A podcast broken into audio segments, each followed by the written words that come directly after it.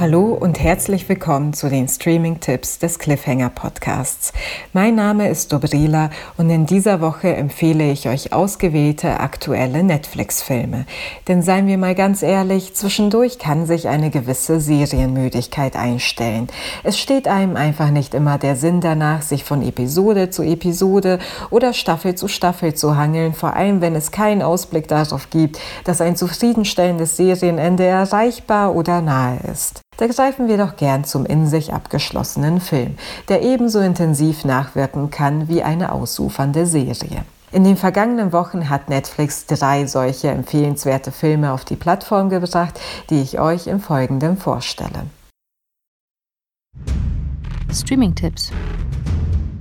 Die Empfehlungen werden dir präsentiert von der Shelfed Kalendervorschau. Hol dir die besten neuen Serien, Filme und Dokus für deine Dienste direkt in den Kalender und verpasse keine Neustarts mehr.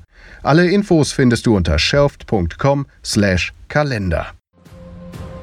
Sind Sie Olga Salanueva, die Frau von René González? Sagen Sie bitte nicht, dass ihm was passiert ist. Er ist ein Verräter. Er hat ein Flugzeug gestohlen, ist im Tiefflug unserem Radar ausgewichen und auf einem Militärstützpunkt in Miami gelandet. Wieso sind Sie übergelaufen? In Kuba fehlt es an allem. Elektrizität, Essen. Wir brauchen Piloten wie dich. In unserer Organisation gibt es eine Gruppierung, eine Eliteeinheit.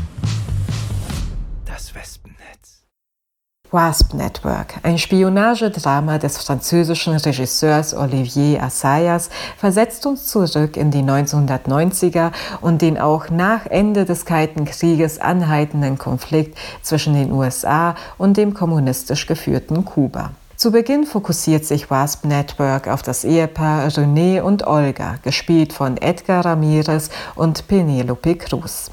Nachdem ihr Ehemann René von seiner Arbeit als Pilot nicht heimkehrt, wird Olga informiert, dass ihr Mann nach Florida geflüchtet und damit ein Volksverräter sei.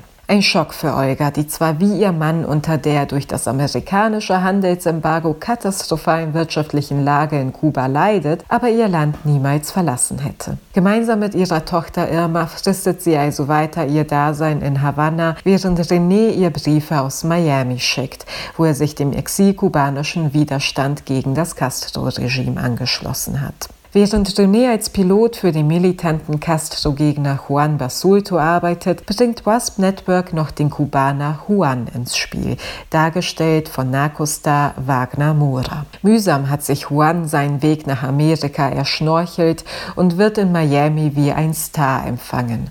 Was diese beiden Männer verbindet, erfahren wir ungefähr in der Mitte dieses zweistündigen Films und es wirft ein interessantes Schlaglicht auf von den USA geduldete, wenn nicht gar ermunterte terroristische Aktivitäten von Exilkubanern.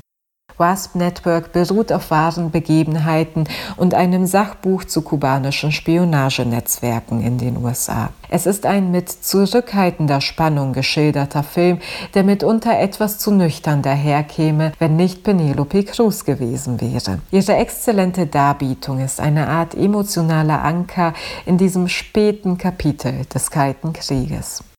Black GI, is it fair? To serve more than the white Americans that sent you here. Nothing is more confused than to be ordered into a war to die without the faintest idea of what's going on. I dedicate this next record to the soul brothers of the 1st Infantry Divisions. Be safe.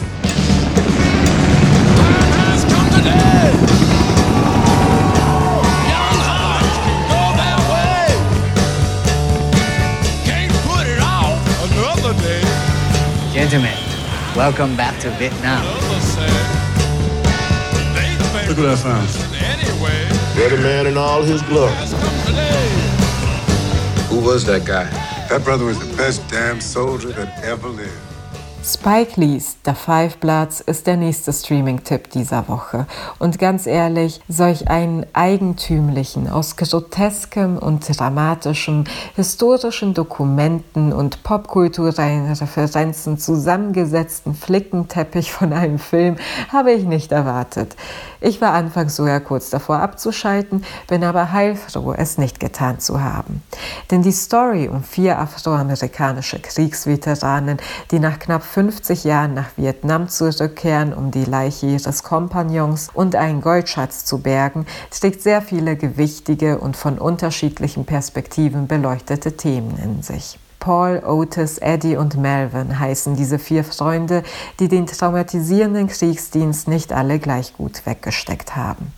Otis hat mit viel Mühe seinen Alkoholismus überwunden, Melvin sein Glück in der Familiengründung gefunden, Eddie ist ein erfolgreicher Geschäftsmann und dann wäre da noch Paul. Von allen Vieren der am stärksten traumatisierte, vom Leben gezeichnete und Trump-Anhänger. Er wird so beeindruckend intensiv gespielt von Delroy Lindo, dass es einem zwischendurch die Sprache verschlägt. Aber der Five Bloods ist noch für viele weitere eindrückliche Momente gut.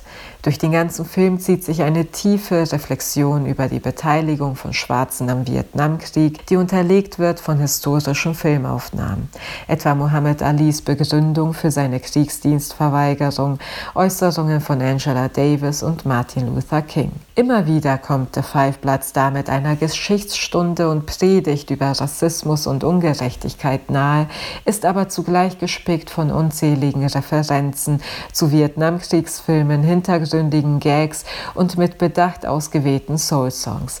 Ein voran immer Marvin Gaye. Und was das Wichtigste ist, die Geschichte um vier schwarze Männer, die Jahrzehnte nach Kriegsende noch immer nach einem Frieden suchen, den sie aufgrund von Rassismus und Diskriminierung auch nach ihrer Heimkehr nie hatten, hätte durch und durch bitter geraten können.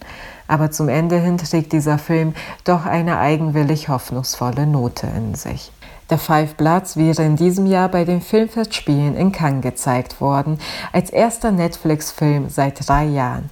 Wäre Corona nicht gewesen, wäre er dort sicherlich gefeiert worden. Zu Recht.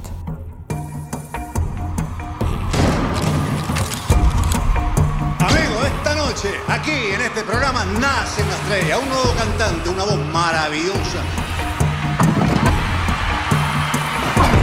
Let's give a big applause to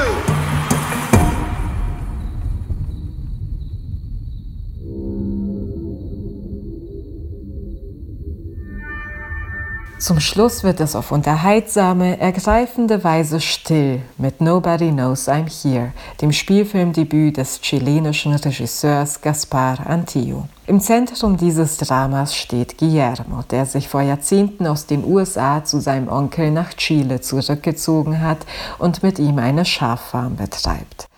Es ist ein überwältigend friedlicher Ort, dessen wunderschöne Landschaften immer wieder aus der Vogelperspektive gefilmt werden. Dazu erklingen sphärische, von Windspielen getriebene Kompositionen, die uns die Innenwelt des verschlossenen Guillermo etwas näher bringen. Denn seinem Rückzug aufs Land ging eine schmerzhafte Kindheitserfahrung voraus. Damals kam Guillermo seinem Wunsch, Sänger zu werden, dank seiner wunderbaren Stimme äußerst nahe. Heute ist er ein äußerst schweigsamer Mann, der seinen Traum von der Konzertbühne nur abends in seinem Zimmer auslebt. Woran dieser Traum scheiterte, wird in Nobody Knows I'm Here langsam entblättert, als die junge Frau Martha in Guillermos Leben tritt. Und dabei zeigt Regisseur Gaspar Antillo ein sehr feines Gespür fürs richtige Timing und die Gefühlsdimensionen seiner Figuren. Gespielt wird Guillermo übrigens von Jorge Garcia, der einst mit Hurley die wohl beliebteste Figur in der Kultserie Lost verkörperte und hier sehr überzeugend zum durch und durch positiven Eindruck von Nobody Knows I'm Here beiträgt. Eins noch. Viel Spaß beim Entdecken der Tipps wünscht dir die Kalendervorschau von Shelft. Hol dir Vorfreude in deinen Kalender. Alle Infos dazu findest du auf shelft.com/kalender. Das wäre es auch schon mit den Streaming-Tipps dieser Woche. Ich hoffe, du schaust in den ein oder anderen Film rein und freue mich zu hören, wie sie dir gefallen haben. Schreib uns dazu gern an cliffhanger.shelf.com. Und wenn du auf dem Laufenden zur Streaming-Welt bleiben willst, empfehle ich dir unbedingt in unsere News-Ausgabe dieser Woche reinzuhören. Ich verabschiede mich bis zum nächsten Mal. In der Zwischenzeit denk immer dran, du musst nicht alles schauen.